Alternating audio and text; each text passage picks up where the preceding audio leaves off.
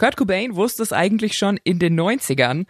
Niemand stirbt als Jungfrau. Das Leben fickt uns alle. Jo, wie genau das äh, ist mittlerweile ziemlich bunt. Inter, trans, hetero, homo, demi, pan und asexuell. Oh mein Gott, da verliert man ganz schön schnell auch mal den Überblick. Ungeschminkt. Der Mädelsabend. Ein Podcast von Antenne Bayern. Hi Leute, schön, dass ihr wieder dabei seid. Jede Woche unterhalten wir uns hier über Dinge, die uns umtreiben und beschäftigen. Da geht's bei uns heute um Sexualität. Ein kompliziertes Thema.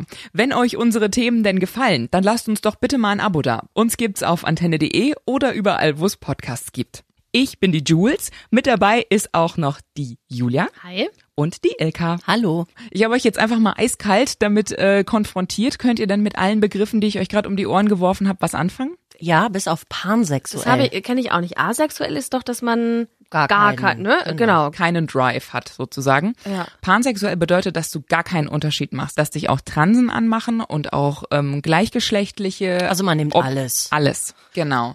Okay, das ist aber jetzt auch so ein neumodischer Begriff. Oder? Hauptsache, Hauptsache Bumsen. Gibt ja auch äh, Menschen, die sich in Bäume verlieben oder in, In Steine Objektophilie, oder in, genau. Objektophilie. Ah, okay. Aber dann gibt's halt auch die kranken Sachen, die sich halt auch in Tiere und so verlieben. Sodomie Sodomie heißt und. Zoophilie. Ach, hör auf. Kein Scheiß. Das ist echt abgefahren. Also ich bin ja sehr tolerant bei allem und äh, sage, Hauptsache, die Menschen sind glücklich. Egal, wo die Liebe hinfällt, Hauptsache, wir sind glücklich. Aber bei Tieren, Kindern und also da, da brauchen wir gar nicht drüber diskutieren. Hattet ihr irgendwann mal so einen Moment, wo ihr angeturnt wart als Kind oder als Jugendliche von etwas, wo ihr das erste Mal dachtet so, okay, krass, hier ist jetzt der erste Sex-Drive im Nachhinein? Kann ich mich gar nicht so erinnern. Also, ich bin hetero, ja, bin, wobei ich vielleicht auch ein bisschen bi bin, aber das, das schwankt so ein bisschen. Also am Anfang ganz klar Jungs und so und irgendwann in meiner Fantasie finde ich es mega geil, ähm, mit Frauen was zu haben. Total. Hatte dann das Erlebnis auch in der Realität und da fand ich es nicht mehr so geil. Und da ist dann dieses Ding, dass ganz viel äh, in der Fantasie toll ist und wenn man das aber dann real erlebt, dann merkt man so, oh nee, doch nicht. Aber ich finde es nach wie vor in der Fantasie irgendwie super. ich glaube, dass, dass viele Frauen auch schon mal was mit ähm, einer Frau hatten. Also vielleicht auch, weiß nicht, mit der besten Freundin mal rumgeknutscht. Also so harmlos so ein bisschen, also wa- sowas bei mir. Aber ähm, also ich bin ganz klar pro Mann. Ich da sag immer so ein bisschen, bi schadet nie Kinder und alle, die es noch nicht ausprobiert haben, die sollten das mal machen. Natürlich, wenn man sich jetzt davon total abgeturnt fühlt, dann lässt man davon vielleicht direkt die Finger.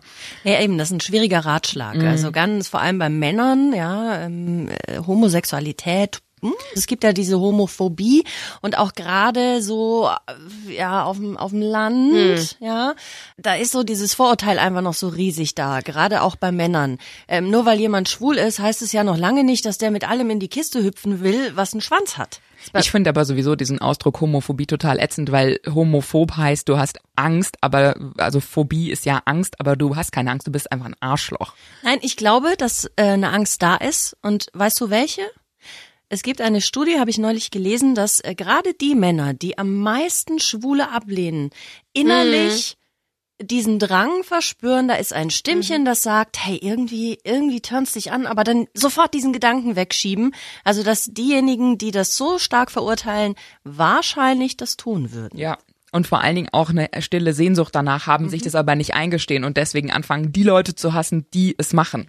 Genau. Also ich, ich äh, kenne einen, der ist schwul, der ähm, hat mit, also ich sag's mal so, der treibt es ganz gerne bunt.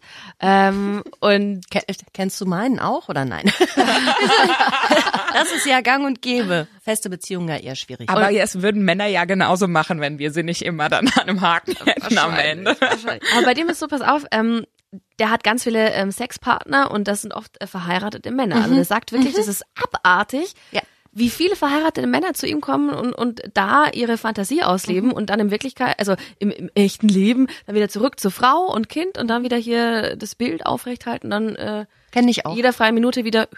paar Aber Kandidaten. Ja. Ich hätte da aber auch irgendwie, also ich denke mir, ich wäre offen für die Idee, aber am Ende, wenn sich mein Mann in einen anderen Mann verliebt, dann habe ich ja verloren. Klar, du kannst Also ihm das ja nicht geben, was er eben, dann da Gegen eine bekommt. andere Frau denkt man sich, okay, da kann ich ja eifersüchtig sein, Mhm. aber gegen einen anderen Mann kann ich ja noch nicht mal eifersüchtig sein, weil das ist ja sowas, das habe ich einfach nicht auf der Palette. Das ist nicht in der Auslage. Ja. Ja, das Produkt ist im Shop nicht vorhanden und jetzt höre ich auch auf mit. Weil du aber vor, verweisen. vorhin noch angesprochen hast, dass ähm, bei vielen auch schwer ist, weil er hier auf dem Dorf leben und schwul sein. Äh, mein bester Freund, bei dem ist es so.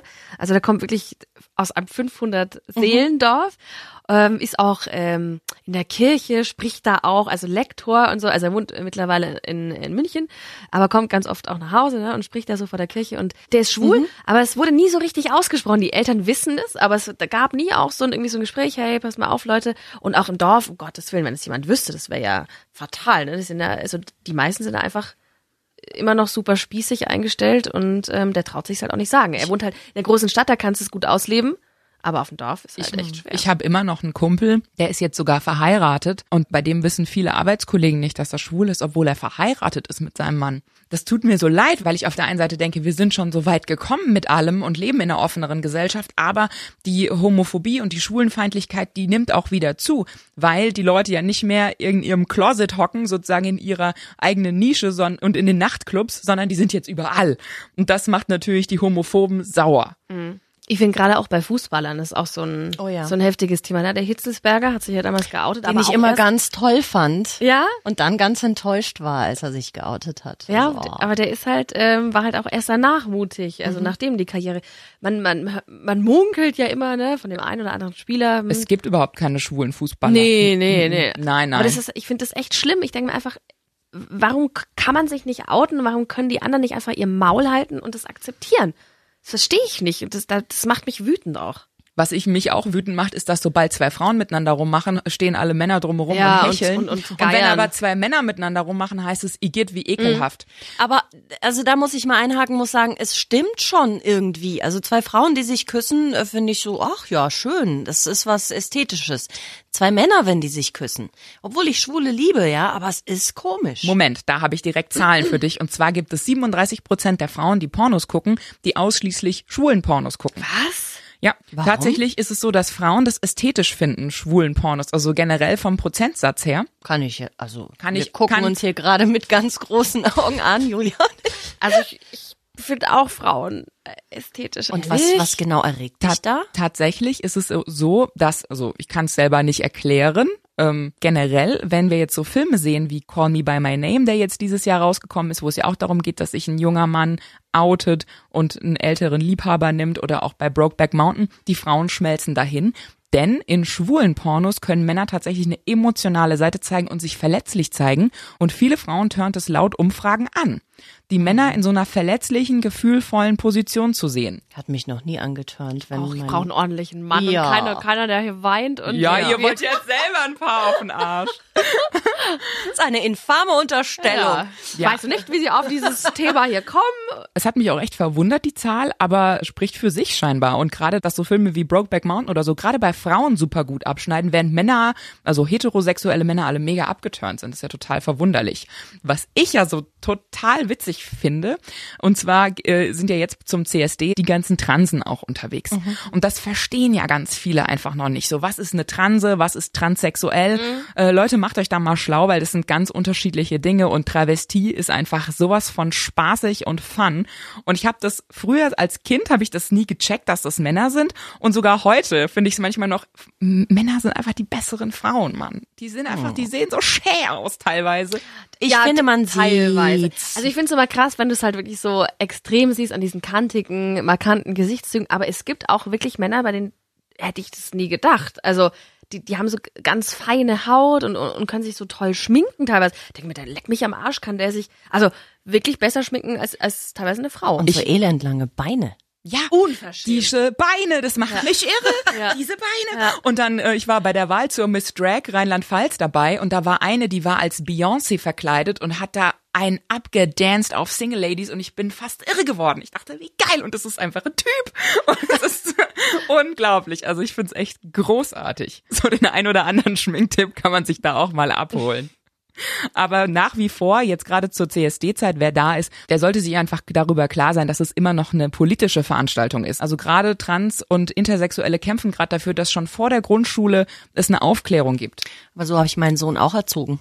Das ist 14. Hab von Anfang an, wir haben viele schwule Freunde, ähm, hatte nie Berührungsängste und ich habe auch von Anfang an ganz offen zu ihm gesagt, du, und wenn du irgendwann dich in einen Mann verliebst, alles kein Problem. Also so ist er groß geworden von Anfang so. an. Wenn, wenn mehr so erzogen werden, dann Ja. gäb's viele Probleme nicht. Was mich jetzt total beeinflusst hat zu dem Thema, ist, dass mir ein schwuler Freund gesagt hat, ich, ich wusste gar nicht, dass es das gibt.